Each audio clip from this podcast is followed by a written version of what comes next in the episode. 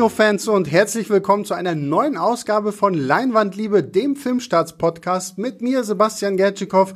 Ich rede jede Woche über einen interessanten Film mit interessanten Gästen. Heute an meiner Seite unser Chefkritiker Christoph Petersen. Moin, moin. Und äh, Markus Trutt. Hallo was ist eigentlich dein Fachgebiet? Hallo, Serie. Der, der Serie, stimmt, Serien. der Serienmensch. Ja, was machst wenn, du denn hier? wenn Netflix, Amazon und Sky down sind, dann freue ich mich auch mal ins Kino und darum bin ich heute hier. So, und heute, wir hatten, letzte Woche hatten wir den famosen Knives Out. Heute haben wir uns mal dem Horrorgenre gewidmet und zwar dem gefühlt 300. Remake von The Grudge. Äh, Christoph, äh, weise uns doch mal in diese Reihe so ein bisschen ein. Naja, also begonnen hat das im Jahr 2000, da hat der japanische Regisseur Takashi Shimizu zwei so relativ äh, billige Videothekenfilme gedreht, ähm, die dann aber auf einmal so gut ankamen, dass er zwei Jahre später sie direkt fürs Kino nochmal fortgesetzt, geremaked hat. Das war so eine Mischung aus beiden. Diese Filme haben dann einen weltweiten Siegeszug angetreten. Ähm, sind auch bei vielen Filmemachern sehr populär, unter anderem auch bei Sam Raimi. Und der hat die Reihe dann nach Amerika geholt und dort hat wieder Takashi Shimizu zwei Filme gedreht. Den ersten mit Sarah Michelle Gellar, den zweiten mit Amber Tamblyn. Und dann gab es 2009 noch einen dritten Teil in Amerika, der aber direkt to DVD gegangen ist. Elf Jahre später ähm, gibt es jetzt einen neues, neuen Teil, der auch quasi wieder ein Remake ist, aber er spielt ist auch ein Spin-off quasi vom ersten US-Remake, also ist alles nicht ganz so einfach. auf der anderen Seite, es geht einfach um ein verfluchtes Haus und ein paar Geister, die Leute umbringen. Man muss also diese ganze Vorgeschichte eigentlich auch nicht unbedingt kennen. Das stimmt, ja. Naja, und vor allem, das, das, was ich ja immer spannend fand, auch an dem, an dem Original The Grudge, war ja, dass du so dieses äh, Haunted House-Thema so ein bisschen weitergedacht wurde, damit so quasi, sobald du in dieses Haunted House reingehst, nimmst du diesen Fluch halt mit dir mit. Und äh, das haben wir ja jetzt auch im Reboot so. Und äh, ja, äh, Markus, wie, wie war so dein Eindruck? Was war so dein erster Gedanke, nachdem du den Film gesehen hattest?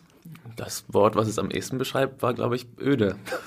äh, leider. Und auch ein bisschen ärgerlich äh, im Prinzip. Ähm, darauf kommen wir dann, glaube ich, noch ein bisschen genauer zu sprechen. Mhm. Gut, Christoph, du hast äh, ganze anderthalb Sterne in der Filmstaatskritik gegeben. Und ich hatte aber auch ein bisschen Angst vorher, weil ich wusste, ich muss die Kritik schreiben und Markus hatte den Film schon morgens gesehen mhm. und ich war erst in der Vorstellung am Nachmittag und er hatte halt gesagt öde und so. Da habe ich gedacht, scheiße, wie soll ich denn da die Zeichen zusammenkriegen? Mhm. Und ich muss jetzt im Nachhinein sagen, natürlich ist das Ding äh, sehr langweilig und äh, auf sehr vielen Ebenen gescheitert, aber äh, zumindest auf sehr interessanten Ebenen. Also meine Kritik ist doppelt so lang geworden, wie ich das am Anfang vorhatte. Dann fangen wir doch mal an, die einzelnen Ebenen von The Grudge 2020 irgendwie durchzugehen. Also für mich der größte Fauxpas, den sich dieser Film leistet, ist, dass er irgendwie einfach nicht gruselig ist. Also es ist wirklich, ich fand's traurig, dass so diese Horrorelemente einfach nur Jumpscare an Jumpscare irgendwie gereiht waren, die man, wenn man wenigstens zwei Horrorfilme gesehen hat, ja. auch irgendwie wirklich schon meilenweit gegen den Wind riechen kann. Und dass selbst so dieses, diese, diese Horroratmosphäre, wenn halt irgendwo mal so, ein, so eine schemenhafte Gestalt auftaucht oder wenn irgendwo ja. im Fenster plötzlich ein Gesicht zu sehen ist, so, ja. dass selbst das so Momente waren, die mich nicht wirklich gecatcht haben. Also am ehesten noch die Momente, finde ich. Also da dachte ich, da blitzt das so ein bisschen auf, was, was im Original zum Beispiel, das hat ja auch eher von diesen subtilen Sachen im Hintergrund gelebt oder die so am Rand auftauchen, die für den Zuschauer auch nur auftauchen, die die Figuren gar nicht mitbekommen, was ich immer wesentlich interessanter und schauriger finde. Äh, das waren so die Momente, wo ich dachte, ja, da sind die Ansätze irgendwie da für, einen für einen besseren Film. Aber wie du sagst, das wird alles begraben unter diesen, unter diesen langweiligen Jumpscares, äh, die mich irgendwann einfach nur noch genervt haben. Also es ist echt so, im Grunde streifen die Leute die ganze Zeit durch Gänge immer auf die gleiche Art und Weise auf der Suche nach dem nächsten Jumpscare sozusagen. Also und das ist halt irgendwann einfach nur noch öde. Ich fand es von Anfang an öde. Also ich muss dazu ja. sagen, Jumpscares kriegen mich eh schon längst nicht mehr, mhm. auch die gut gemachten nicht. Aber trotzdem, selbst wenn ich mich jetzt nicht wegschmeiße im Kinosaal, äh, kann ich das schon gutieren, wenn da ein gut gemachter Jumpscare kommt. Dann sage ich, ja, das war mhm. nett, hat mich jetzt nicht erschreckt, aber das finde ich okay. Aber hier ist es einfach so müde und so ja. gelangweilt und so, als ob ihn das auch selbst nicht interessiert, so als ob das so eine Pflichtaufgabe wäre, inszeniert. Das ist. Ja, und vor allem, was ich halt schlimm fand, dann versucht er Teile dieser gruseligen Momente irgendwie damit noch aufzubessern, in Anführungszeichen, indem es dann halt irgendwie so super blutig und super eklig wird. Ja. Also, das, äh, wenn sie sich da irgendwie die Finger abschneidet und solche Geschichten so. Das sind so, so Momente, wo ich mir denke, also es hat das Original nicht gebraucht und irgendwie hätte ich es hier jetzt auch nicht gebraucht, weil es wertet den Horrorfaktor jetzt nicht sonderlich auf. Das, das ja. ist quasi im Original, das ist deshalb so gut, weil es so unglaublich reduziert ist. Genau, ja. Und das lag, glaube ich, hauptsächlich daran, dass die einfach keine Kohle hatten.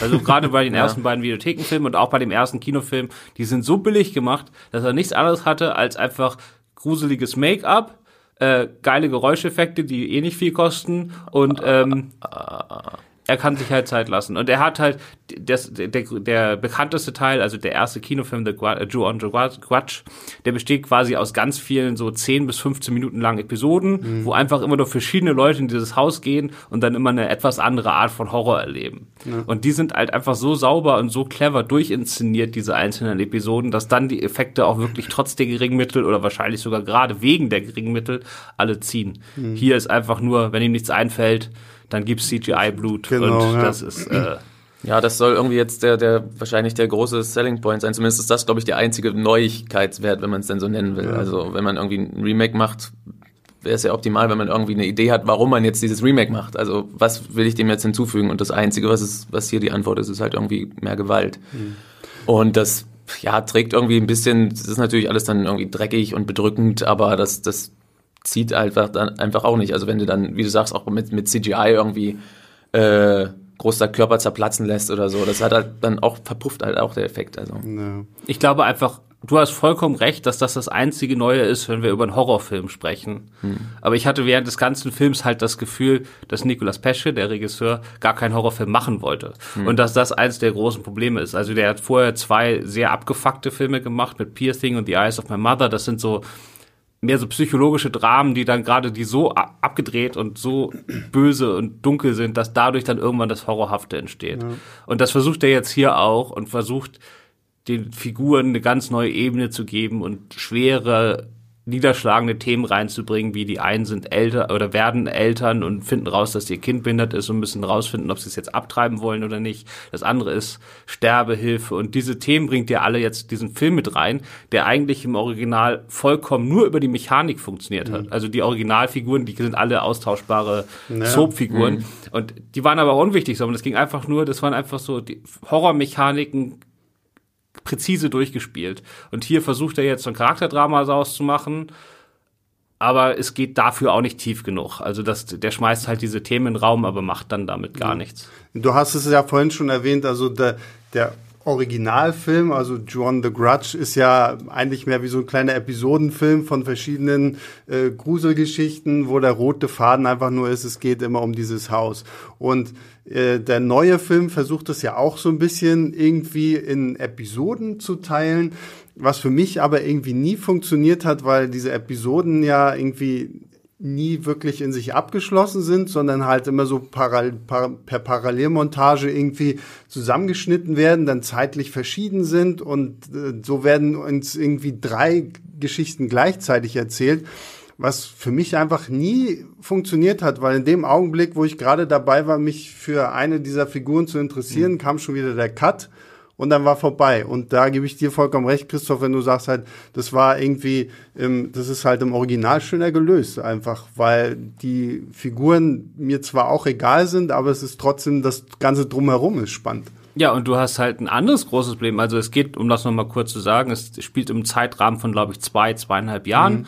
Und man sieht halt, parallel verschiedene Leute, die in diesem Haus gewohnt haben oder da aus verschiedenen Gründen zu Besuch waren und dann halt diesen Fluch mitnehmen und dann findet man raus, was mit denen war. Und das war im Original genauso, aber da hast du quasi bei jeder Figur von Anfang bis Ende gesehen, vom Betreten des Hauses genau, bis da, wo ja. sie dann die meisten ja. sterben. So, und hier wird das parallel erzählt, was dazu führt, du hast erstmal fünf Anfänge am Stück. Genau. Das geht noch, das ist erträglich. Danach hast du fünf Mittelteile am Stück, wo nichts passiert, in allen fünf Geschichten hintereinander geschnitten. Das ist quasi eine Dreiviertelstunde, in der mal einfach gar nichts ja, passiert. Mh. Das geht überhaupt nicht. Und danach kommen dann sozusagen von jeder einzelnen dieser Episode am Schluss zack, zack, zack, zack die fünf Höhepunkte Die interessiert mich aber ab dem zweiten schon nicht mehr, weil dann der erste hat mich vielleicht erschreckt, aber das einfach so hintereinander weg abgespult bringt nichts, weil der Aufbau fehlt. Also du musst ja quasi, die Idee ist, am Anfang kleiner Grusel, dann Atmosphäre und langsam wieder an und dann Bam. Ja. Und der Film ist am Anfang ein bisschen Grusel, dann Langeweile, Langeweile, Langeweile und dann Bam, Bam, Bam, Bam, Bam. Aber das interessiert dich da schon längst nicht mehr. Naja, und vor allem, ich hatte immer so ein bisschen das Gefühl, der, der Film hat Angst davor, seinem Zuschauer was zuzutrauen. Also es gibt ja doch im Film diese Szene ganz zum Anfang, wo äh, die Detective Muldoon, die von Andrea Riceborough gespielt wird, mit ihrem jungen Sohn zusammensitzt und sagt, oh, was tun wir, wenn wir Angst haben? Ja. Oh, wir schließen die Augen und zählen bis fünf. Kommt das wohl noch mal vor? Das, das kommt am Anfang des Films, dann kommt's äh, ganz gut platziert, so kurz vorm Ende, weil wir dann wissen, oh, das wird jetzt noch Mhm. mal wichtig, dieses Augenschließen und bis fünf zählen. Aber das war so, so wie ich mir denke, ach, also wir sind, wir sind doch, wir gehen doch nicht zum ersten Mal ins Kino, wir, wir kennen doch solche Sachen. Ja, Ich ja, finde es noch schlimmer an anderen Szene. Am Anfang finden die im Wald ein verkohltes Auto, das abgefackelt ist, und da drin liegt eine verkohlte Leiche. Und am Schluss siehst du dann die Szene, wo das Auto quasi in den Wald reist und du äh, ra- rast und du findest heraus, welcher Tote darin liegt. Genau. Und dann und wird in noch der mal, Szene wird, damit man nochmal versteht und den Bogen zurück zum Anfang schlägt, nochmal dieselbe Szene gezeigt, Ja, ja. Die auch, man am also- Anfang gesehen hat. Das ist wirklich eine Minute lang Ja. das ist exakt selbe, was man am Anfang schon gesehen hat. Und der einzige Grund dafür ist, das war nie so vorgesehen, sondern in den Testvorführungen haben drei Leute sich gemeldet und wer ist denn das jetzt? Und dann hatten das sie halt sein, kein ja. Coverage, konnten das nicht aus einer Perspektive zeigen. Dann blieb ihnen nichts anderes übrig, Mhm. als dieselbe Szene nochmal zu nehmen, weil offensichtlich ist es wichtiger ist, dass die drei dämlichsten Leute im Publikum nicht aussteigen, als dass man die restlichen 97 Prozent nicht für dumm verkauft. Ja, das stört einfach ungemein. Also mir auch sofort aufgefallen. Ich glaube, es gab sogar, das war eine der Stellen, wo es, wo es teilweise wirklich Lacher auch gab, einfach nur wegen der Szene an sich, dass dass dadurch einfach das unfreiwillig komisch wirkt, weil du sowas einbaust.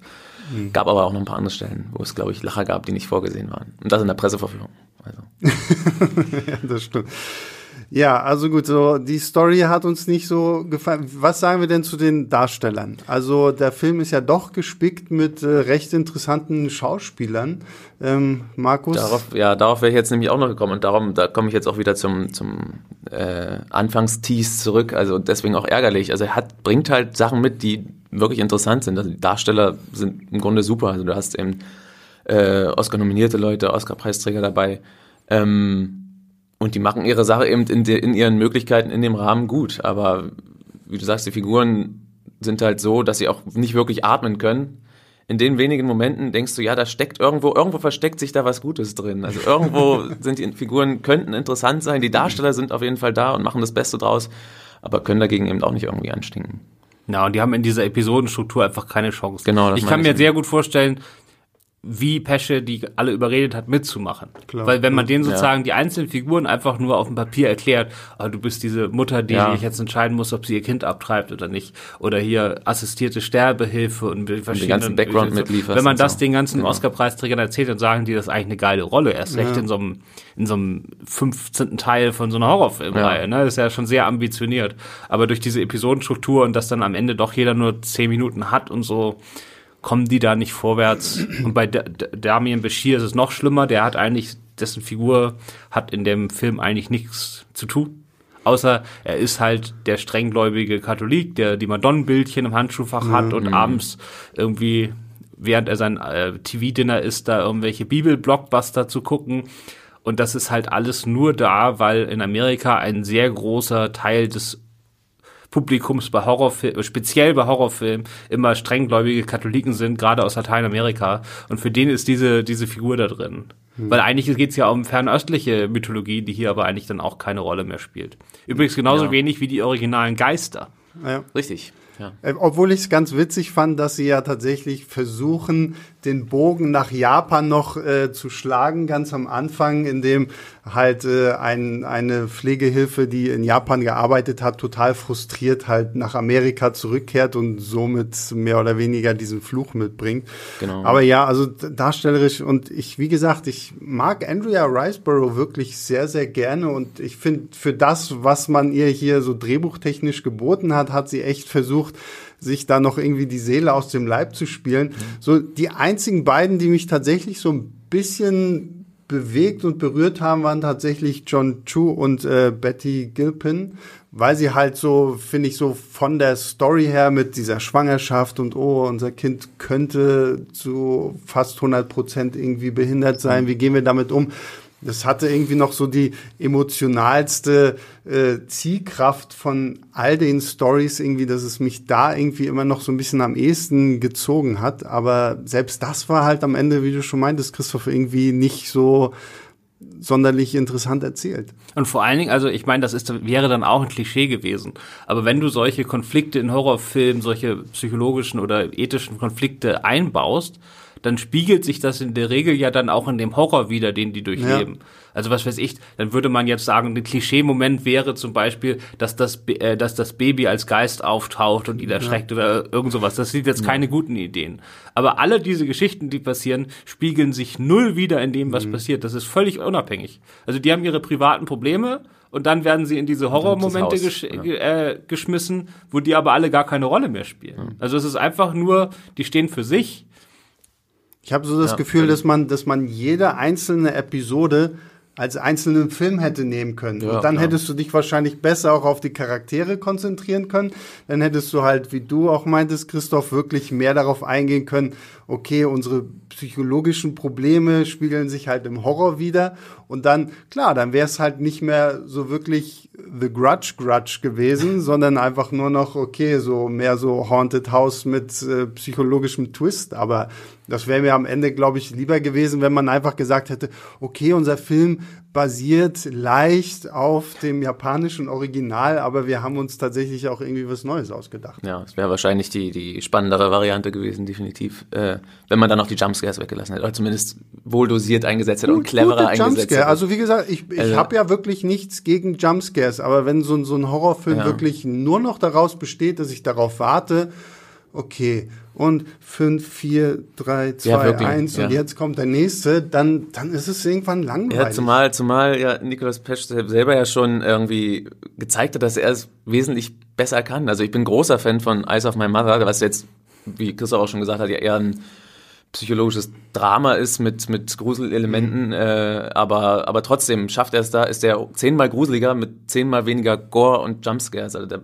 bezieht ja den Horror aus einer aber ganz anderen Ecke und, und hat damit einen viel größeren Effekt. Also aber ja. da frage ich mich dann immer, weil ich weiß, als wir mit Christoph äh, zur, zum Kino gegangen sind, haben wir uns halt auch darüber unterhalten und dann, weil Christoph auch so begeistert von, von dem Regisseur sprach, dachte ich so, oh Mensch, vielleicht wird das ja doch noch irgendwie was Gutes so. Und dann frage ich mich immer so ein bisschen, okay, was ist jetzt schuld daran, hm. dass dieser Film halt so ist? Weil Sam Raimi ist doch eigentlich auch jemand, der äh, durchaus dafür bekannt ist, irgendwie im Horrorbereich ganz gute Sachen zu produzieren. Also ist es, liegt es jetzt wieder irgendwo an den Produzenten? War das Drehbuch einfach nicht gut? War der Regisseur irgendwie gelangweilt und hat sich gesagt, okay, Mist, ich mache das jetzt hier irgendwie, damit ich einen Hollywood-Film auf meiner Liste habe? Oder? Ich glaube nicht, dass der Regisseur war von gewissen Elementen gelangweilt. Hm. Und ich glaube einfach, Sam Raimi ist halt jemand, der gerne junge Talente fördert. Äh, Nicolas Pesce ist eins. Und ich kann mir total vorstellen, wie Sam Raimi die ersten beiden Filme von ihm gesehen hat und gesagt hat, oh geil, mit dem will ich was ja. machen. Ja. Dann guckt er in seine Schublade äh, was habe ich denn gerade an Projekten hier liegen und denkt sich, ich tue ihm Gefallen und biete ja. ihm jetzt The Grudge an. Evil Dead oder The Grudge. Ja. und äh, bei Evil Dead hat es ja deutlich besser was, äh, funktioniert ja. damals. Und mit Fede Alvarez, der dann Don't Breathe und so danach noch gemacht hat. Richtig, der, der hat ja jetzt richtig Erfolg. Und die, der Filmemacher und das Projekt passen einfach nicht zusammen. Vor allem, weil Nicolas Pesce versucht ja nebenbei seine zu machen, Sachen ja. zu machen, hat dafür aber nicht genug Zeit. Und die Jumpscares, die das Publikum sehen will oder die einfach die Grundlage von diesem, diesem Franchise sind, ähm, die kann er nicht oder die interessieren ihn nicht. Ich glaube mhm. eher, sie interessieren ihn nicht und deswegen funktionieren sie auch nicht. Ich verstehe es auch. Eigentlich sind die ja nicht die Grundlage von dem Franchise, darum verstehe ich es auch, auch nicht so ganz. Also ob das dann vom Studio mehr kam oder so, ob die gesagt haben, ja, so ein, Horror, ein Horrorfilm heute muss eben das drin haben das dann so aufgedrückt wurde, ist eben die Frage, ob das dann am Ende die Schuld ist. Aber immer auf das böse Studio zu schieben, ist ja auch langweilig. Ich meine gar nicht unbedingt die Jumpscares als das ja. eine Ding, aber das Franchise ist mechanisch. Ja. Mhm. Also auch diese langen Gruselszenen, wo du mehr vorbereitest und das ja. dann langsam passiert, ja. das ist auch eine Mechanik, das ist Handwerk. Und Pesche kommt halt mehr von der Psychologie. Mhm. Und die Psychologie war in diesem Franchise noch nie drin. Ja. Stimmt, so, passt das wahrscheinlich er versucht es halt, kommt aber nur halb so weit, wie er müsste. Mhm. Das andere macht er nicht wirklich, sondern also dafür hat er dann ja auch keine Zeit mehr. Also wenn er diese ganzen Figuren mit allen ihren Problemen da einführt, hat er nicht mehr viel Zeit, jeden einzelnen Schockeffekt über fünf Minuten vorzubereiten. Die müssen dann auch klack, klack, klack kommen und dann haben, ja. dann bleiben dir nur Jumpscares. Du kannst diese tollen Schockeffekte nicht machen, wenn du dafür fünf Sekunden hast. Mhm. Ja, also wie ihr hören könnt, äh, sind wir uns alle eigentlich bei diesem Film ziemlich einig. So ein abschließendes, ein, genau. So langweilig äh, wie der Film sind wir. ja. Ähm, ein abschließendes Wort von dir, Markus? Ja, also ich finde es, nochmal um den Bogen zu schlagen, vor allem ärgerlich, weil die Ansätze eben irgendwie da sind. Also da hast diese psychologische Tiefe, die vielleicht da nicht reinpasst, aber die, also angedeutet, die aber potenziell interessant ist, wenn man sich vielleicht da auf, auf einzelne Sachen fokussiert hätte. Äh, du hast den, den Regisseur, der eigentlich mehr drauf hat in meinen Augen. Du hast super Darsteller, aber am Ende kommt das nicht richtig zusammen und es bleibt einfach öde. Was man noch sagen kann, ist, es setzt im Grunde so einen, so einen aktuellen Trailer-Trend fort, den ich so ein bisschen beobachtet hatte. Also man kriegt genau das, was man im Trailer eigentlich äh, gesehen hat. Das war bei Cats neulich schon so. es war creepy und verstörende äh, Katzenmenschen. Ähm, und hier ist es im Grunde auch so. Der Trailer hat ein paar schöne Bilder, also sieht, der Film sieht natürlich auch echt schön aus. Ähm, äh, bisschen, bisschen stimmungsvoll, du siehst die Darsteller und aber Jumpscare nach Jumpscare und das ist im fertigen Film im Grunde auch so. Was würdest du für eine Sternewertung geben? Ich hatte äh, spontan danach mir das ein bisschen noch schön geredet, habe zweieinhalb gegeben, wäre jetzt bei zwei ungefähr, denke ich. Okay, ja. und Christoph, deine Kritik, wiss, kennen wir ja anderthalb Sterne. Was ist dein abschließendes Fazit zum Film? Ja, genau. Also ich hatte ja, wie gesagt, wir sind zusammen zum Kino gegangen und auf dem Weg dorthin hatte ich noch wirklich Hoffnung, was vor allen Dingen daran lag, dass das amerikanische Kinopublikum den Film mega scheiße fand. Also in Amerika wird seit 40 Jahren irgendwie werden die Leute, wenn sie den Kinosaal am Eröffnungswochenende verlassen, immer wird eine Gruppe von denen gefragt, wie sie den fanden und daraus wird der sogenannte Cinema Score entwickelt. Der ist so nach amerikanischen Schulnotensystem von A plus bis F und das ist jetzt der 20. Film nur in 40 Jahren, der die schlechteste Wertung bekommen hat. Und ähm, das kann aber bei Horrorfilmen immer zwei Sachen heißen. Das kann heißen, der Film ist stinklangweilig. Und es kann heißen, der Film ist so extrem oder so abgefahren, dass er einfach die Erwartungen des Publikums total verstört hat. Mhm. So Mother zum Beispiel von Darren Aronofsky hat ein F-Rating. Das ist, der Film ja. ist für mich ein Meisterwerk. Und zusammen mit dem, was ich wusste, was der Regisseur vorher an, an, an wirklich abgedrehten Sachen gemacht hat, hatte ich halt auf das zweite gehofft. Und ich habe das erste bekommen und mich äh, 90 Minuten schön gelangweilt.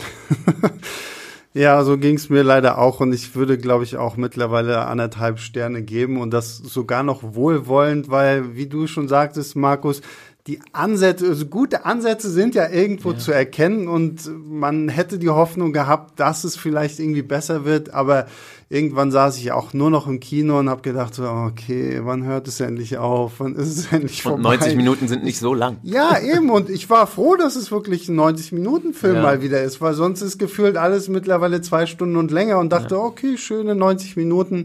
Aber uff, 90 Minuten haben sich noch nie so lang angefühlt. Ähm, und ja, damit bedanke ich mich bei meinen Gästen für dieses nette Gespräch. Gerne, gerne. Und, äh, wir, gerne. und wir machen nach einer kurzen Pause weiter. So, von The Grudge, einem eher weniger spektakulären Horrorfilm, kommen wir jetzt zu unserem zweiten Thema und das sind Horrorfilme allgemein, die 2020 noch äh, in die Kinos kommen und kommen könnten. Äh, ich habe Christoph mal eben rausgeschmissen und mir dafür äh, den lieben Tobias Meyer reingeholt. Hallo Tobi. Ja, zu verärgern nach The Grudge. Hallo Sebastian, hallo Markus. Äh, vielen Dank, dass ihr mir The Grudge erspart habt. ja, gerne. Äh, du, das ist, glaube ich, auch besser so. Ähm, aber gut, The Grudge macht einen eher weniger spektakulären Start für alle Horrorfans dieses Jahr. Aber es gibt ja zum Glück noch äh, ganz, ganz viele andere. Und was ich irgendwie so, wo ich das Gefühl habe, dieses Jahr sind mehr Horror-Fortsetzungen und Horror-Remakes, als dass es Comicfilme im Kino gibt. Weil irgendwie, wenn ich mir so hier meine Liste angucke, also wir hatten jetzt The Grudge, das war ja so eine Art Remake, der Conjuring 3 kommt dieses Jahr tatsächlich ein Film, auf den ich mich sehr freue. Wie sieht's bei euch aus? Bin ich voll dabei bei dieser Freude. Ich ähm, gehöre zu denen in der Redaktion, die die Conjuring-Reihe, glaube ich, ähm, vollständig gesehen haben. Also ich weiß, dass ich sie vollständig gesehen habe. Ich glaube, ich gehöre zu den wenigen, die das äh, gemacht haben. Ach, wirklich vollständig, vollständig. Vollständig, ja? Vollständig, Okay, inklusive Loronas Fluch. krass. Oh, ho, ho, ho. Wow. Bei dem, Einfach ja, wow. Markus, du staunst zu Recht, ähm, bei dem äh, viele gar nicht wissen, dass das ein Conjuring-Film ist, weil das auch erst äh, ein bisschen später bekannt wurde. Und mir machen vor allem die Hauptfilme sehr viel Spaß, also Conjuring 1 und Conjuring 2. Ich finde die großartig. Also ich muss sagen, ich finde den zweiten sogar noch einen kleinen Ticken besser als den ersten. Ich, ich höre ja nur Gutes, aber ich muss mich hier leider, ich halte mich jetzt nicht äh, umsonst hier ein bisschen raus, weil ich muss zu meiner Schande gestehen, dass ich noch nichts davon gesehen habe. Äh, bei Conjuring war ich komplett raus. Übrigens, um das schon mal zu vorwegzunehmen, bei The Purge, nicht, dass ich mich nachher nochmal äh, äh, so, so bloßstellen muss. Ähm, das schlägt ein bisschen zu, den Bogen zu meiner Vorstellung vorhin, als ich gesagt habe, wenn, wenn Netflix, Amazon und Sky down sind, dann gehe ich mal ins Kino. Jetzt glauben mir das Leute wirklich. Aber nee, Conjuring äh, ist ein bisschen an mir vorbeigezogen, obwohl das viel daran ist, was mir eigentlich gefällt. Also ich bin schon ein großer James Wan-Fan und, und mag sowohl Patrick Wilson als auch Vera Farmiga sehr. Aber es sind inzwischen schon so viele Filme und wenn ich das angehe, dann will ich es eigentlich auch mal vollständig machen, damit Tobi nicht so ganz alleine in der Redaktion damit ist. Und das werde ich irgendwann angehen, hab's noch nicht geschafft. Darum kann ich jetzt nicht sagen, ob ich mich auf den dritten Teil freue. Du musst halt die gucken, wo Patrick Wilson und Vera Farmiga mitspielen. Und das sind nur das- zwei eigentlich. Beziehungsweise bei Annabelle 3 glaube ich auch. Oder? Streng genommen sind es äh, drei, weil Annabelle 3, wie du richtig gesagt hast, ähm, äh, ebenfalls äh, Auftritte von denen hat. Aber da spielen die keine wirklich entscheidende Ja. Rolle. Das Tolle ist ja an diesen Conjuring-Filmen, dass die Beziehung von den beiden, das ist ja eine total liebevolle Beziehung, dass die einfach wirklich zur Geltung kommt in, in den beiden Teilen und dass ich Leute kenne, die diese Filme vor allem wegen diesem Geisterjäger-Pärchen Absolut. schauen. So The Real Ghostbusters irgendwie, ne? Das Einzige, was ich bei Conjuring 3 jetzt schade finde, dass, wenn der ins Kino kommt, dass James Wan nicht mehr die Regie führt. Das ist dann Joronas äh, Fluchregisseur Michael Chavez. Genau. Kann man sich dann darauf freuen, Tobi? Ich wollte gerade sagen, du hast den Film gesehen als einziger hier in dieser Gruppe. Naja, sagen wir mal so. Ähm, es muss ja einen Grund haben, warum die den Michael Chavez verpflichtet haben. Ähm, der James Wan war da wohl auch involviert. Als Produzent ähm, ist er ja nach wie vor irgendwie jemand, der da zumindest mit einem halben Auge drauf schaut. Und deswegen hat er wahrscheinlich auch mitentschieden, dass der Loronas Fluchregisseur jetzt für Conjuring 3 geholt wird.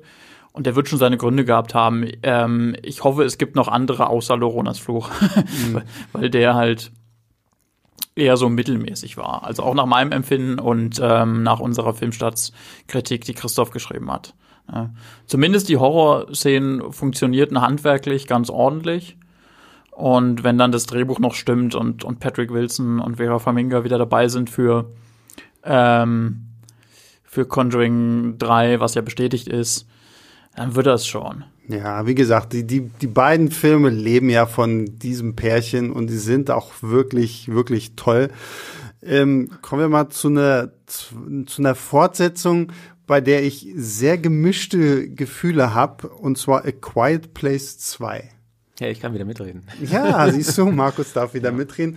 Ja. A Quiet Place 2 wurde ja relativ schnell nach dem großen Erfolg von A Quiet Place äh, irgendwie bestätigt. John Krasinski hat ja damals wirklich irgendwie einen sehr interessanten Film gemacht. Ich glaube, das war das stillste Kinoerlebnis, das ich je in meinem Leben hatte. Also still nicht nur, weil halt die Charaktere ja möglichst leise sein müssen, sondern weil tatsächlich auch das Kino mal mucksmäuschen still war und äh, zumindest in meiner da Vorstellung. hat Tobi, glaube ich, eine andere Geschichte zu erzählen. ähm, und äh, jetzt halte Quiet Place 2 und ich, ah, ich weiß nicht so wirklich, ob ich super scharf auf diesen Film bin. Ich muss sagen, der erste richtige Trailer hat mich jetzt ein bisschen mehr so in die Richtung gebracht, okay, ich bin erstmal vorsichtig interessiert. Äh, wie sieht's bei euch aus? Ich habe durchaus auch gerade nach dem Trailer große Lust drauf. Also ich fand den ersten Teil gut. Ist nicht so überragend wie andere. Also ich finde die, die Prämisse eben toll, die, die, die Idee, die grundlegende Idee ist, ist spannend. Äh, ich finde, das ist noch nicht ganz konsequent ausgereizt und da kann man, glaube ich, noch mehr machen. Darum finde ich den zweiten Teil durchaus äh, sinnvoll. Und der Trailer fand ich, gerade der Anfang war irgendwie fantastisch. Also gar- du hast diese zentrale Szene da im Auto und die ist einfach super inszeniert. Und wenn der Rest des Films nur halbwegs so beklemmt ist wie diese eine Szene, ähm, dann freue ich mich auf jeden Fall drauf. Ich habe so ein bisschen das Gefühl, das könnte so werden wie Aliens und Aliens die Rückkehr. So Ja. der erste Film, so dieses kleine, intime Horrordrama und so der zweite Teil, wo wir ja jetzt offensichtlich mit Emily Blunt ein bisschen durch die Gegend Ja. wandern und so sehen, wie es anderen Leuten ergangen ist. Jetzt halt so, also bigger and better, so Ja, und du hoffentlich. kriegst eben noch die ganze Vorgeschichte offenbar auch irgendwie serviert. Also wie es überhaupt dazu gekommen ist und da geht natürlich dann doch ein bisschen mehr. ja. Aber wenn das eben so schön inszeniert ist, wie gesagt, wie, wie, wie diese eine Szene im Trailer, dann bin ich schon sehr gespannt. Bei dir auch, Tobi? Naja, ich sag mal so, ähm, vielleicht ist es dann beim zweiten, wo das Konzept ja auch sozusagen bekannt ist, ähm, was da die Bösen sind und so, äh, was beim ersten ja noch lange ein Geheimnis war, nicht mehr so schlimm, wenn man im Kino einen Lachflash bekommt. So So wie das bei dir passiert ist. Aber nicht, kann man nicht mehr so viel mit kaputt machen.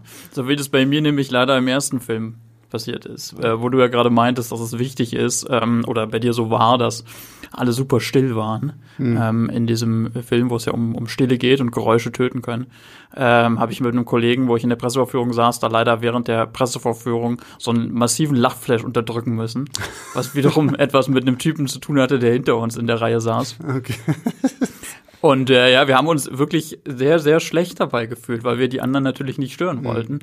Ähm, aber ja, wenn der zweite Teil jetzt einfach irgendwie nach dem Motto äh, bigger äh, realisiert wird, dann, dann ist es vielleicht auch nicht mehr so wichtig, da ruhig zu sein. Ja, immerhin haben wir Killian Murphy mit Ja, an Bord. auch- auch- wir haben Jimonsu Honsu. Ich weiß, weiß leider mal nicht so richtig. Jimon Hunsu, genau. Manche kennen ihn aus Guardians of the Galaxy.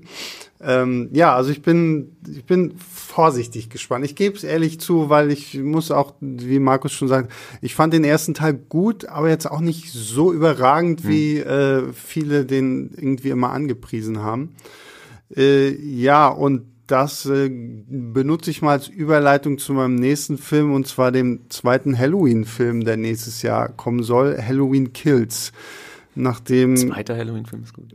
ja, Ja, ja, okay, also es ist quasi der zweite. Halloween von äh, David Gordon Green. Und der dritte, zweite Halloween Genau. der gesamten Reihe nach ja. dem äh, zweiten. Halloween-Film Ja. von damals. Deswegen heißt Dem er ja jetzt, jetzt auch Halloween Kills und 2021 kommt ja dann Halloween Ends und dann haben wir wieder eine tolle Horror-Trilogie, von der ich, ich muss es ganz ehrlich auch jetzt wieder sagen, ich fand den ersten quasi, der jetzt ja eigentlich der zweite, ich fand ihn nicht gut. Also es war, war echt nicht so meins. Also das war, ich, ich weiß nicht. Ich, ich schließe mich mal schnell dir an, bevor Tobi dann sagen kann, warum der Film ein Meisterwerk ist. ähm, ja, ich wurde auch nicht wirklich warm damit. Also ähm, fast ein bisschen ähnlich wie The Grudge, nur nicht ganz so, nur nicht so langweilig. Äh, also am Ende, da sind schöne Ansätze da. Am Ende fand ich das dann doch sehr konventionell und, und sehr 0815. Also du hast gerade gerade gegen Ende immer mehr. Also du hast dann wirklich, also Jamie Lee Curtis wird toll aufgebaut als, als, als Badass, äh, gezeichnete Badass-Kriegerin, die sich da vorbereitet auf die ultimative Konfrontation mit Michael Myers nach all den Jahren und am Ende ist sie dann doch wieder so eine, Ich wollte gerade sagen, also dafür, dass sie sich irgendwie gefühlt 30 Jahre lang auf diese Konfrontation mit Michael Myers vorbereitet hat, wird sie doch sehr überrascht davon, dass Michael Myers auf einmal vor ihrer ja, Tür steht. du hast, du hast dann wirklich, also, und du hast dann eben ins, insgesamt so ein bisschen die Figuren, die sich eben genauso doof verhalten wie, wie bei manchen anderen Horrorfilmen. Teilweise so doof, dass ich mich dann doch gefragt habe, ob, ob äh, Danny McBride und David Gordon Green nicht doch eine Parodie drehen wollten und so. Und das nimmt sie ein bisschen aus, aber nicht komplett ihre Figuren. Das hat mich dann halt doch relativ kalt gelassen. Und jetzt ist Tobi dran. Das war ja gerade ziemlicher Quatsch, den ich mir hier anhören Das dachte ich mir schon, musste. das Ganze. Ähm, ja, äh, wir reden von dem David Gordon Green Halloween-Film aus dem Jahre 2018. Darum habe ich seinen Namen gerade nochmal erwähnt. Ja, Wir, wir reden nicht von irgendeinem der bescheuerten Sequels zum Originalfilm. das ist korrekt, ja. Ja, schade eigentlich. ähm, nein, ich muss sagen, dass, äh, wie ja schon angeteased wurde, ich diesen Film für ein Meisterwerk halte. Das ist ja eine Fortsetzung von dem allerersten, das heißt, die anderen Teile werden ignoriert. Und das war mein Film des Jahres 2018, der mich wirklich umgehauen hat. Jetzt muss ich fairerweise sagen, ähm, dass ich da wahrscheinlich auch in der perfekten Stimmung war, weil ich nämlich mir diese ganzen anderen Sequels vorher angeguckt hatte.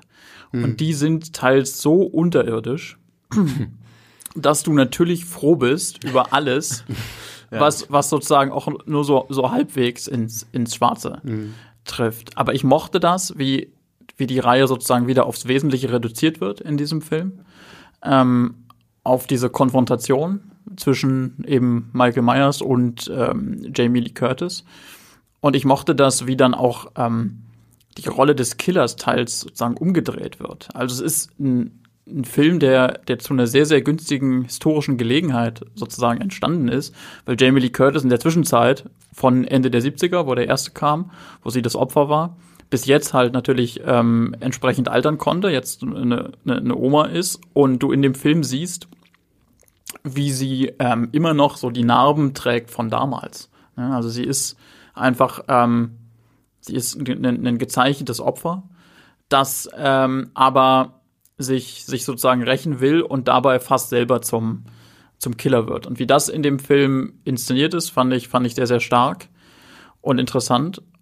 Und dazu kommt, dass man auch mit dem Regisseur jemanden hat, der eben ab und an mal so ein bisschen sozusagen aus der Reihe tanzt. Also wir hatten gerade darüber geredet, dass Conjuring vor allem wegen dem Geisterjägerpärchen stark ist. Also wegen etwas, was nicht unbedingt mit, der Mechanis mit dem Mechanismus des Genres zu tun hat. Also nicht unbedingt irgendwie was mit Grusel oder so. Ne? Mhm. Und bei diesem Halloween-Film kann man, kann man ganz wunderbare Szenen entdecken, ähm, die auch so ein bisschen irgendwie rausstehen. Also es gibt den Moment, da spoilere ich jetzt nicht zu viel, wo so ein junger Typ irgendwie mit gebrochenem Herzen auf der und, und besoffen irgendwie auf der, auf der Wiese hockt und halt traurig ist, weil er gerade bei seinem Schwarm abgekackt ist. Und dann kommt Michael Myers an und es ist halt so ein Moment natürlich ähm, sehr genrehaft, wo man weiß, oh, die Bedrohung steigert sich und dem armen Jungen wird es bald nicht gut gehen. Aber es ist gleichzeitig so ein kurzer Moment der Verbundenheit zwischen den beiden, weil du auf einmal die beiden einsamsten Typen der ganzen Stadt so unterschiedlich sie auch sein mögen. So viel Emotionalität habe ich in dieser Szene jetzt nicht in, in, in doch, Michael Myers reingesetzt. Es ist doch schön, wenn, wenn Tobi das da alles so, so Aber wir wollen ja jetzt nicht über, wir wollen jetzt keine Kritik zu genau. Halloween machen, sondern doch, doch, die wollte ich gerade noch äh, unterbringen. Ja, Danke dafür. jetzt auch übergeleitet, und, ob er sich jetzt freut auf den zweiten Teil und nicht. genau, deswegen wollte ich jetzt fragen, wie steht's denn jetzt bei dir mit dem zweiten Teil? Da bin ich hin und her gerissen. Ich habe den ersten von den neun, also äh, den von 2018, auch deswegen gemocht, weil er für mich ein Abschluss war. Hm. Ich weiß, dass natürlich sich wieder eine Hintertür offen gehalten wird, so wie immer. Auch das ist kein großer Spoiler. Äh, Leute, die die Reihe kennen, wissen, irgendwie kommt der Typ, der Michael Myers, der Maskenkiller, immer zurück. Das Böse stirbt nie. So, du kannst ihn verbrennen, du kannst ihn kaputt schießen, er steht halt immer wieder auf. Ja, ne? du kannst ihn auch wie mit dem Imperator. Und ja, was? Genau. Und ich übergehe diesen äh, dezenten Diss an Star Wars 9 und mache einfach mit Halloween weiter. ähm, ja, so wie ähm, wie Michael Myers äh, damals schon immer wieder gekommen ist, kann er jetzt auch wiederkommen, meinetwegen deswegen. Ich habe den Halloween, den neuen dahingehend dennoch als, als Abschluss ähm, empfunden, ähm, in dem Moment, wo sich sozusagen auch dieses Verhältnis von, von Killer und Opfer umgedreht hat im Finale. Mhm. Das fand ich sozusagen thematisch auch sehr rund. Naja, jetzt kommt also die Fortsetzung und ich denke mir einerseits, und habe da auch einen Meinungstext äh, schon zu geschrieben zur Ankündigung für Filmstarts, dass es äh, was ist, was ich eigentlich überhaupt nicht brauche. Andererseits ist ja das Team wieder dabei. Ne? Also ähm, David Gordon Green ist als mhm. Regisseur und als Autor zurück. Na, Danny McBride schreibt das Drehbuch. Mhm. Ich hoffe einfach mal, dass sie vielleicht es mal schaffen, so einen neuen Twist dazu zu bringen. Und da muss ich äh, sagen, das fand ich damals, als ich den Film im Kino gesehen habe, habe ich mir gedacht, uh, wenn sie das irgendwie machen können. Weil die letzte Einstellung, da sieht man ja Jamie Lee Curtis, ihre Tochter und ihre Enkelin auf so einem Pickup-Truck, wie sie weggefahren werden. Und du siehst halt noch, wie die Enkelin das ikonische Michael Myers Messer irgendwie in der Hand hält. Und irgendwie würde ich es cool finden, keine Ahnung, wenn die psychisch so einen Knacks weg hat, dass sie da irgendwie plötzlich auch anfängt, irgendwie verrückte Sachen zu machen und sich das, um das mal so ein bisschen aufzulockern, um irgendwie mal was Neues zu bringen. Also das gab es aber auch schon, Sebastian. Ja, ich weiß, um Gottes Innerhalb Willen. der also, Reihe sogar. Ja, und äh, deswegen, aber ich bin trotzdem, ich bin mal äh, vorsichtig gespannt, äh, was da noch auf uns zukommt. Ja, was man dem Projekt noch zugutehalten kann, finde ich, ist neben der Tatsache, dass halt das, das Team, was für mich den ersten schon so wunderbar ähm, gemacht hat, zurück ist, auch ähm, der Umstand, dass die gleich zwei Filme machen wollen, die sie auch, glaube ich, back-to-back -back drehen, also hintereinander, hm. wo ich mir dann denke, na gut, ähm, wenn ihr da nicht nur eins macht, sondern gleich zwei, dann habt ihr wahrscheinlich eine Idee, die irgendwie gut genug ist, dass sie über zwei Filme trägt. Wollen wir es mal ja. hoffen, wollen wir es mal hoffen. Äh, kommen wir mal jetzt von, von Halloween weg und gehen wir zu etwas, ja, zu The Purge. Ich, ich mache jetzt einfach mal ohne große Einleitung.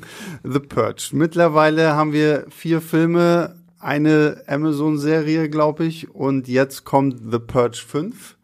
Soll angeblich das Ende sein.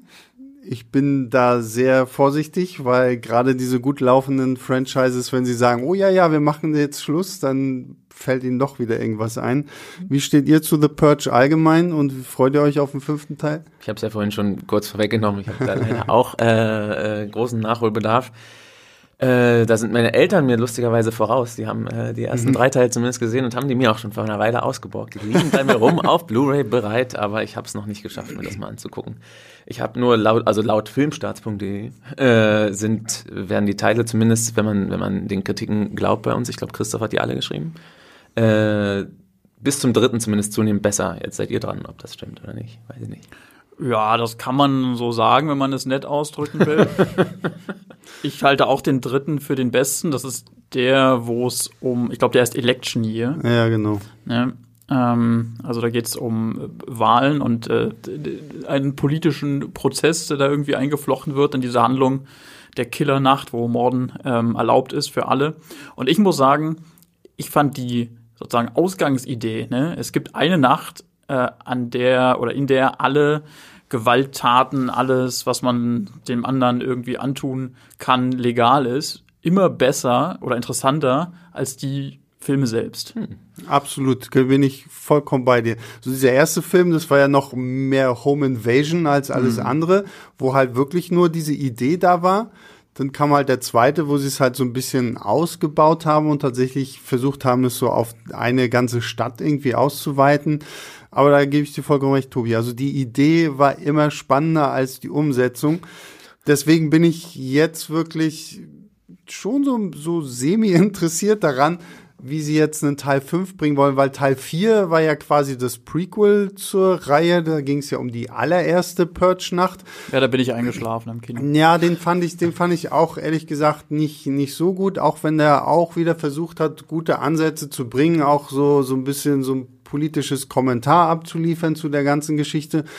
Ähm, ich bin mal gespannt, wie sie es jetzt irgendwie zu Ende bringen. Wird dieses Regime gestürzt, das diese Purge-Nacht eingeführt hat, was auch immer. Also äh, ja, vorsichtig äh, aufgeregt. Wir halten die Spannung kaum aus. Genau. Bis, bis dahin habe ich vielleicht dann auch mal die anderen Filme gesehen. Genau. So kommen wir zu einem weiteren Franchise, das höchstwahrscheinlich dieses Jahr noch in die Kinos kommt. Saw 9. Neun. Obwohl der jetzt The Organ Donor heißt und ich noch ein Arbeitstitel. Ja, ja, genau. Äh, Chris Rock, ähnlich wie bei wie bei äh, Halloween dem ersten, sind jetzt mal irgendwie ganz andere Leute auf einmal mit dabei, die diese lange, lange Horrorreihe irgendwie fortsetzen wollen. Chris Rock ist mit dabei, Samuel L. Jackson ist mit dabei. Tatsächlich, ja. Tobin Bell, der ja den Jigsaw Killer gespielt hat, bisher irgendwie hat man noch nicht gehört, ob er nun dabei ist oder nicht. Was ich ja schade finden würde, wenn er nicht dabei ist, weil ich habe tatsächlich äh, letztes Jahr mit äh, unserem mit meinem guten Kollegen Yves von Movie Pilot die komplette Reihe geguckt, also wirklich von eins bis acht durch. Mhm. Ähm, deswegen bin ich jetzt auch ein bisschen gespannter auf Saw 9, als ich es vorher noch war. Mhm. Äh, wie, seht, wie steht ihr zu Saw? Das selber Erlebnis hatte ich bei dem Teil davor dann und mhm. wurde umso herber auf den Boden zurückgeworfen. also ich, ich war Riesenfan damals vom ersten Teil. Also der hat mich damals wirklich umgehauen. Ich habe den unzählige Male geguckt. Ähm, das hat dann schon sehr stark abgenommen mit dem zweiten, aber äh, ich fand, ich habe die dann auch vor dem achten alle nochmal geguckt. Ich glaube, ein oder zwei Teile sogar zum ersten Mal. Äh, Im Grund, also die ersten sieben haben alle so ein bisschen, man kann denen äh, zugute halten, dass sie zumindest versuchen, diese Mythologie um, um Jigsaw irgendwie immer zu erweitern. Und selbst das hatte der achte aber nicht mehr. Also der, ich, naja, gut, das, ich, das, war ganz, ganz furchtbar. Also ja. ich, und, und nicht mal die, die, viele halten ja noch dann, viele sadistisch veranlagte Leute, nein, ich, ich auch teilweise, und ich bin nicht sadistisch veranlagt, äh, halten dann eben die, die, diese Kreativität, wenn man es so nennen will, bei diesen äh, perfiden Fallen immer noch hoch bei der Serie, aber selbst das hattest du nicht mehr in achten. Der war alles so glatt geleckt, Hochglanz, CGI-Blut. Ja, ja, das stimmt. Äh, das und das war also wirklich von vorne bis hinten Totalausfall und deswegen hatte ich überhaupt keinen Bock, dass das irgendwie nochmal weitergeht. ein bisschen neugierig bin ich jetzt schon wegen der Beteiligten halt. Also Ja, genau, die ne? Idee eben auch von Chris Rock kommt, dass er jetzt gesagt hat, ich mache jetzt irgendwie einen Saw-Film, ich habe eine tolle Idee und dass das auch dann äh, grünes Licht bekommen hat und er jetzt auch selber mitspielt und Samuel L. Jackson dann noch dabei ist. Also irgendwas muss da das Konzept zumindest haben, was es spannend macht und das will ich auch herausfinden, ob das Ergebnis dann wirklich toll ist, bezweifle ich noch. Und ich glaube eben, dass diese Idee nicht einfach nur neue Fallen betrifft. Ja. Denn da floss ja die Energie, die Kreative rein. Außer beim ab, achten Teil. Ab, ab, ja, beim achten vielleicht weniger, aber ab dem zweiten Teil ähm, ging es im Grunde nur noch um diese äh, perversen Fallenkonstruktionen, wohingegen der erste ja tatsächlich ein ähm, hochspannender Film war mit den beiden Eingesperrten. Aber da muss ich kurz einwerfen, weil, wie gesagt, also ich muss sagen, Teil 4 kriegt von dieser Reihe echt ziemlich viel Hate ab und Teil 4, finde ich, ist nach Teil 1 finde ich echt immer noch der beste, weil ja? weil da finde ich ist so diese dieser Spannungsfaktor auch tatsächlich durch die Story noch mehr gegeben als einfach nur dieses Abwarten darauf, okay, welche Falle kommt jetzt als nächstes und Ja. wie eklig wird sie dieses Mal sein. Ja, bei mir ist es so, nach dem zweiten, dritten dann schon so eine Masse an Sachen. Ich finde die alle so, dass ich mir das, also ich kann mir das schon angucken. Ich langweile mich da jetzt auch nicht unbedingt dabei, aber es ist nicht wirklich toll. Man kann sie auch nicht mehr so wirklich auseinanderhalten. Ne? Also Nee, das- irgendwann- es- es irgendwann auch alles das, ineinander, ja, zumal ja, die, das stimmt. die, die, die, dadurch, dass du auch immer wieder Flashbacks hast, die sich auf Sachen beziehen, die vorher schon waren, Szenen wiederholt werden und so, auch deswegen, also. Ja, sie versuchen es halt wirklich so wie so eine Serie aussehen zu Ja. lassen, dass halt alles von Anfang an irgendwie Ja, ja, geplant war das, und es dann klappt teilweise sogar auch ganz gut und, und, wie sie dann aber auch in der Zeit vorspringen und dann ist der noch vor Amanda Ja, ja, der, ja, der Schüler genau. von, von Genau. Jigsaw gewesen Ja. und deswegen bin ich halt wirklich gespannt, wie sie das jetzt versuchen wollen, weil sie ja sagen, äh, dieser, die Organ Donor, Saw 9, wie auch immer wir ihn nennen wollen, gehört halt in dieses Universum mit rein, wo ich mir immer denke, sie, sie, sie verhalten sich da so kryptisch irgendwie, dass ich mir vielleicht denke, okay, am Ende wird es irgend so ein Copycat-Killer sein oder irgendwie sowas oder in irgendeine eine andere Richtung, vielleicht eine komplett andere Richtung gehen. Also Wäre vielleicht besser, weil, also, wie du sagst, es ist einerseits zwar schade, wenn Tobin Bell jetzt wirklich nicht dabei ist, weil er das schon auch gut gemacht hat. Aber Gut, die aber ich Geschichte ist jetzt- einfach auserzählt. Ja, also, und das der ist jetzt auch schon lange, machen. lange Das hast du tot. spätestens im achten gemerkt, dass die Geschichte, der ist im dritten gestorben, glaube ich. ja, ja, genau. Das muss man ja nochmal festhalten und das ist wirklich, wirklich durch. Also, vielleicht hängt ein Bild von ihm an der Wand oder so, aber das reicht dann, glaube ich, auch. Ich setze auf die Idee von Chris Rock. Ja. Ähm, ich glaube, bei Halloween war es auch so, dass ähm, in dem Fall David Gordon Green die Idee hatte und wie wir gerade ja festgestellt haben, war die super. Deswegen bin ich da auch, bin ich da auch für äh, Saw 9 optimistisch. Gut, äh, von Optimismus äh, kommen wir mal zu einem äh, Horror-Franchise, das schon gestorben ist, als nur der erste Film rauskam, nämlich das Dark Universe, was ja damals mit Tom Cruises The Mummy irgendwie starten sollte. Und dann wurde ja groß angekündigt, oh, wir bringen jetzt die ganzen alten Universal-Monster wieder zurück. Dracula, Frankenstein und was weiß ich nicht. Javier Bardem war schon bestätigt als Frankenstein. Johnny Depp sollte den Unsichtbaren spielen. Tom Cruise war weiterhin mit dabei. Sophia Butella als äh, die Mumie Russell und Crowe. genau Russell Crowe. Und ja, dann floppte dieser Film furchtbar schnell, weil es irgendwie auch wirklich einfach nur so ein Erklärbär-Film wurde. Und damit war das Dark Universe Geschichte. Interessanterweise kommt dieses Jahr aber trotzdem ein Film in die Kinos, Der Unsichtbare, der das aufgreift, aber ohne zu sagen, ich bin jetzt ein Dark Universe Film, sondern einfach nur Ist auch besser so. Genau. Und einfach nur sagt, okay, ich bin ein der unsichtbare Film. Ich äh, nehme auf Basis des alten Klassikers und erzähle die Geschichte nochmal neu mit äh, Elizabeth Moss Ja. von ähm, Handmaid's Tale. Genau. Und Madman. Und äh, der Unsichtbare wird auch von dem einen Herrn gespielt, der in äh, Spuk von Hill House Gucken mitgespielt hat. genau, ja. Ähm, Der ist aber meistens unsichtbar jetzt. Genau. Aber der Trailer sah sehr, sehr cool Ja. aus. Ich war sehr skeptisch erst, aber ich muss sagen, der Trailer sieht tatsächlich auch wirklich nach, nicht so nach diesem Kevin Bacon, der Unsichtbare aus. So, da gab es ja auch ich noch auch eine diesen, übrigens. Ja, ich auch, aber der war so ein bisschen trashiger Ja, ja, irgendwie. Und Fall. der jetzt hier sieht wirklich nach so einem guten psychologischen Horrorfilm auch, ehrlich gesagt. Also wie, wie, wie Tobi gerade schon kurz eingeworfen hat, ich glaube, es ist auch wahrscheinlich das Beste, was passiert ist, dass dieser Mumienfilm gefloppt ist. Mhm. Ähm, und das Dark Universe dann schnell begraben wurde, weil das war, das war ja gerade so auf der Hochphase, wo man, wo alle Studios dachten, wir müssen jetzt übergreifende Universen machen Genau. und dann gemerkt haben, ja, wenn wir das nicht so sorgfältig aufbauen wie, wie Marvel, dann äh, klappt das nicht so richtig. Und die Mumie war halt auch einfach nur irgendwie ein relativ seelenloses äh, Effektfeuerwerk, Action-Blockbuster.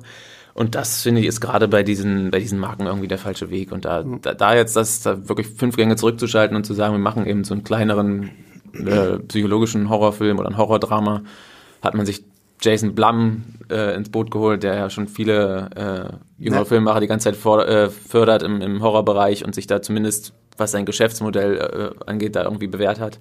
Ja, und, Und- vor allen Dingen, wir haben ja. einen Mann hinter der Kamera, der, Das wir kommt- haben ja gerade genau, über das Saw gesprochen, äh, Lee Winnell äh, ma- äh, führt Regie und er hat ja damals mit James Wan die äh, Saw-Reihe gestartet. Ja. Und Von da- Insidious auch noch. Genau, und von daher hoffe ich mir da auch tatsächlich ein bisschen was, dass es jetzt halt wirklich, da, da merkt man, okay, an allen Seiten, Jason Blum, Winnell, okay, wir gehen wirklich in die Horrorrichtung Ja. und machen jetzt nicht hier so ein merkwürdiges Horror-Superhelden-Action-Ding irgendwie Genau. draus. Wie gesagt, das ist halt nicht für den besten Weg. Ob dann am Ende wirklich ein, ein guter Film herauskommt, ist, äh, bleibt abzuwarten. Aber an sich die Herangehensweise und auch der Trailer, also die machen Mhm. erstmal einen guten Eindruck. Also ich bin gespannt drauf. Okay, Tobi schweigt, dann hat er wahrscheinlich nichts dazu zu sagen oder er ist gerade unsichtbar geworden. Was ich, ich, äh, Seine Stimme ist nicht. ähm, ja, Tobi, was sagst du? Unsichtbare? Ist mir echt egal. Oha, oha. Also, Ich dachte, wir freuen uns hier auf alle Filme irgendwie. aber stimmt, warte mal, das war die Linie, die wir hatten. Ne? Ja, spul nochmal zurück. Nein, also ich muss sagen, ich freue mich, dass sie dieses Dark Universe auch dann schon wieder faktisch beerdigt haben. Da kann ich Markus nur beipflichten. Ähm, das ist im Grunde eine ähnliche Lehre, die auch von, von Warner und DC ge gezogen wurde. Äh, bei ihren Superheldenfilmen äh, der äh, Reihe, die mit Batman wie Superman wahrscheinlich ihren bekanntesten Film hatte. Es ist nicht nur ähm, eine Filmreihe sozusagen, weil man behauptet, dass es eine ist, sondern äh, es ist dann eine Filmreihe, wenn die Leute selber, die Zuschauer selber gerne die anderen Filme sehen wollen und ähm, wirkliche Verbindungen sehen. Und das ist eben der große Unterschied zwischen den ähm, Cinematic Universe Modellen, die nicht funktioniert haben und dem einen vor allem das sehr wohl funktioniert hat, dem Marvel Cinematic Universe. Ne? Das heißt, die Richtung, die jetzt eingeschlagen wird für den, den neuen äh, unsichtbaren Horrorfilm, die ist schon mal gut. Alles weitere sehen wir. Oder, oder auch nicht äh, unsichtbar und so, ja. Naja. Gut, ich würde sagen, wir kommen damit langsam so ein bisschen zu, zum Ende. Das waren jetzt so, so die wichtigsten großen Horrorfilm-Fortsetzungen, Remakes, hast du nicht gesehen, alles Mögliche. Aber damit wir das hier Ganze mit einer etwas originellen Note beenden, hat denn, habt ihr irgendwie so, so einen Tipp für einen Horrorfilm, der jetzt mal kein, keinem Franchise angehörig ist, der kein Remake, Reboot, sonst irgendwas ist? Ich habe da auch, ja, da gibt's einige spannende Projekte, die. Na, nur ein jetzt. Ja, ja, ich versuche mich festzulegen. Ich entscheide mich jetzt doch spontan für den Edgar Wright, glaube ich. Also Ja. der bringt dieses Jahr mit Last Night in Soho offenbar einen waschechten Horrorfilm raus. Also äh, und das macht's an sich schon spannend für mich. Also Edgar Wright ist sowieso eigentlich immer sehenswert. Ähm, und probiert sich eben auch an verschiedenen Sachen und, und äh, ist da eigentlich immer in jedem Genre irgendwie zu Hause. Ja, vor allem, ich hatte- finde, wenn, wenn, wenn man so sein, sein Shaun of the Dead als Genau. Horrorkomödie sieht, Ja. dann kann ich mir halt wirklich gut vorstellen, dass wenn der Mann sich jetzt sagt, okay, ich streich die, Die- Komödie und mache diesen Horrorteil, dass da, glaube ich, schon wirklich ein guter Film bei rauskommt, weil als, als Filmemacher mag ich ihn wirklich sehr. Also ich habe jetzt, ob es nun Baby Driver ist, hier The Ja. End of the World, äh, nee, World's End, so rum. Und Ja, die ganze Cornetto-Trilogie ist ja. fantastisch. Scott Pilgrim, also Oh ja, einfach Scott immer, Pilgrim immer, hat mich schon mehrfach begeistert und ich gehe einfach davon aus, dass er das hier auch macht. Und das liegt jetzt auch primär wirklich an ihm. Ich habe nämlich komplett vergessen, worum es gehen soll, ehrlich gesagt. Na, man weiß, das, Ähm. das ist es ja, man weiß es noch nicht. Er sagt immer nur, ja, so seine Inspiration sind Filme wie Wenn die Gondeln Trauer tragen Ja. und halt äh, Polanskis Ekel. Ja. Also es wird wahrscheinlich mehr so in diese, ja, Fall. es wird wahrscheinlich mehr so in diese psychologische Ja. Richtung gehen. Hat ja dann auch Anya Taylor-Joy mit an Bord Ja, auch und, ein großer Pluspunkt. und also, äh, hier Doctor Who, Matt Smith. richtig. Ähm, und also weiß nicht, also wie gesagt, er verrät noch nicht wirklich viel, was ich ganz spannend finde. Also da muss man dann wahrscheinlich einfach irgendwie auf den ersten Trailer warten. Ja. Aber ja, da gebe ich, gebe ich dir vollkommen recht. Auf den freue ich mich auch. Tobi, was hast du so? Was, was schlägt, lässt dein Herz höher schlagen? Ari Aster. Ich, Oha. ho ich hoffe, ich habe den Namen jetzt richtig ausgesprochen, denn äh, Vera Famigas Name habe ich äh, vorhin, glaube ich, nicht ganz richtig ausgesprochen. Hat keiner gemerkt. Keiner gehört. Äh, jetzt schon. ähm, ja, Ari Aster ist der Regisseur von ähm, Horrorfilmen äh, wie, also er hat ja eigentlich nur zwei äh, Langfilme gedreht. Ähm, Hereditary ähm, war der erste äh, von den ähm, beiden und Midsommar der zweite, die jetzt in den vergangenen Jahren kamen. Ähm, ich glaube nicht, dass der neue von ihm jetzt schon dieses Jahr rauskommt, aber es ist mir egal.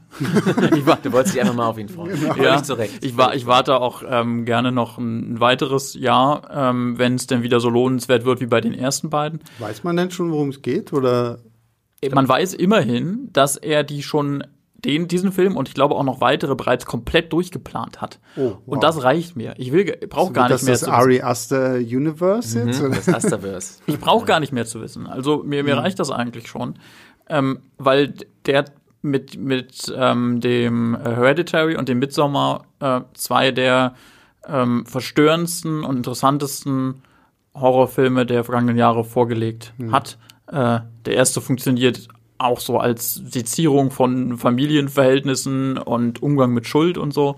Und der zweite ist ähm, Pärchen und Kult, also äh, Horrorfilm, Kult im Sinne von sozusagen einem, einer Gruppe von Menschen und hoffentlich auch Kult im Sinne von, dass der, Film in, in vielen Jahren noch, noch geschaut wird und darüber geredet wird. Ja, und was auch immer der gute Ari Aster als nächstes macht, ähm, wird mich wahrscheinlich äh, ebenso verstört zurücklassen, wie die ersten beiden Filme es getan haben. Hoffentlich aber nur im positiven Sinne. Ja, und äh, mein, mein Film, auf den ich so ein bisschen laure, ist Gretel and Hansel. Eine Umdrehung von Hänsel und Gretel. Ähm, so. Weil der, ja, also ich, falls ihr es euch gefragt habt, was es bedeutet. Ähm, Mindblowing. Genau, puff. Ähm, nee, auf den freue ich mich tatsächlich, seit ich den ersten Trailer gesehen habe. Und jetzt kam vor kurzem ja auch der zweite Trailer raus und das sieht wirklich, sieht auch nach sehr, sehr verstörendem Zeug aus. Äh, Regie Oz Perkins, der Sohn von Anthony Perkins, der Norman Bates in Alfred Hitchcocks Psycho gespielt hat. Ähm, sagt jetzt erstmal nicht viel über ihn als Regisseur aus, aber es ist zumindest ein cooler Fun-Fact, ihn zu wissen. Ähm, die S-Darstellerin Sophia Lillis spielt mit. Ähm, und wie gesagt, die Bilder von diesem Film, allein schon das im Trailer sieht super creepy aus, sehr atmosphärisch. Also ich habe schon Angst nur vom Trailer und äh, hoffe, dass sich das dann am Ende auch auf den auf den Film überträgt und äh, damit kann ich den Bogen zu dem schließen, was äh, Markus vorhin ja gesagt hat, dass er immer so ein bisschen die Angst hat, dass so in letzter Zeit Trailer irgendwie dir genau das zeigen, was am Ende auch wirklich so im Film passiert. Und ich hoffe, dass der Film das irgendwie so ein bisschen äh, gerade biegen kann und am Ende auch noch ein bisschen mehr zu bieten hat als nur das, was man im Trailer sieht. Zumal, das auch schon gut wäre in dem Fall. Zum- Zumal Hänsel und Gretel ja einfach auch der pure Horror ist, schon als Märchen. Ja, eben. Ja. Und wenn man das jetzt irgendwie gut, da. gut umsetzt, dann äh, bin ich sehr gespannt. Ja, damit äh, sind wir am Ende angekommen. Das waren so unsere kleinen Horror-Highlights 2020. Äh, wenn euch das hier gefallen hat, was ihr gehört habt, dann abonniert uns gerne und bewertet uns natürlich auch mit einer kleinen Rezension oder einfach einer Sternewertung. Hust, hust, fünf. ähm, äh, Lob und Kritik und Anmerkungen könnt ihr uns auch gerne direkt irgendwie schicken. Dann einfach eine Mail an leinwandliebe.filmstarts.de. Ja, und mit diesen weniger romantischen Worten verabschiede ich mich. Äh, bedanke mich nochmal bei Tobi und Markus für das nette Gespräch. Bitteschön. Und äh, ja, wir hören uns dann nächste Woche wieder. Bis dahin immer fleißig ins Kino gehen. Ciao, ciao. Tschüss.